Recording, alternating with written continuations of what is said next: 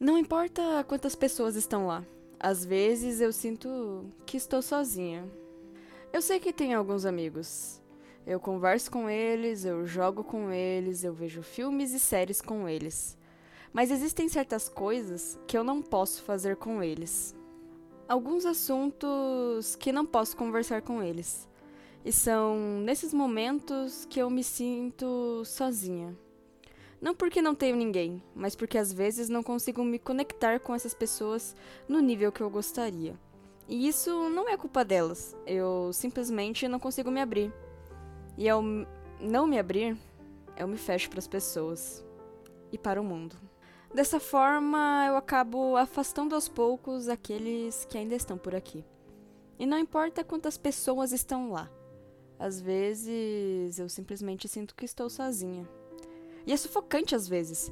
Eu me privo de momentos porque eu não me permito estar com outras pessoas. Ao menos não da forma que me faça esquecer a solidão, nem que seja por um momento.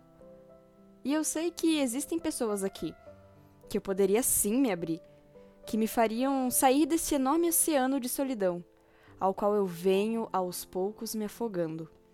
Mas eu sinto que não me permito deixar essas pessoas se aproximarem mais do que já deixei. Sei que a solidão em que estou é apenas um quarto sem móveis e que a porta está trancada para que ninguém entre.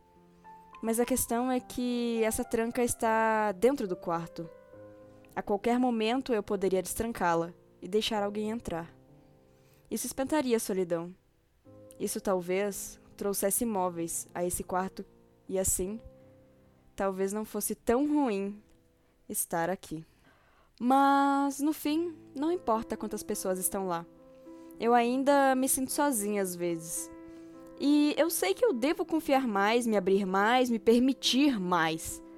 Só assim deixarei de me sentir tão sozinha. Mas por que é tão difícil me abrir? Por que é tão difícil me colocar em uma posição vulnerável? Por que é tão difícil destrancar a porcaria da porta do quarto, porque eu insisto em escolher me sentir sozinha e me lamentar por isso, do que simplesmente deixar as pessoas se aproximarem. E daí que elas podem acabar me magoando. A questão é que, enquanto eu não estiver sozinha, tudo vai estar bem. E a mágoa que fica no futuro, um futuro que não é agora, mesmo que eu insista em transformá-lo em agora. Porque infelizmente a mágoa é inevitável, mas a solidão é evitável.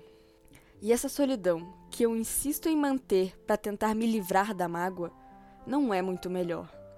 Eu deveria aprender a me socializar mais, porque assim, quem sabe, se tiver alguém lá, talvez eu não me sinta mais sozinha de vez em quando e o quarto não estará tão ruim, nem tão vazio. E quem sabe eu pare de me afogar nesse imenso oceano ao qual eu acabei me colocando.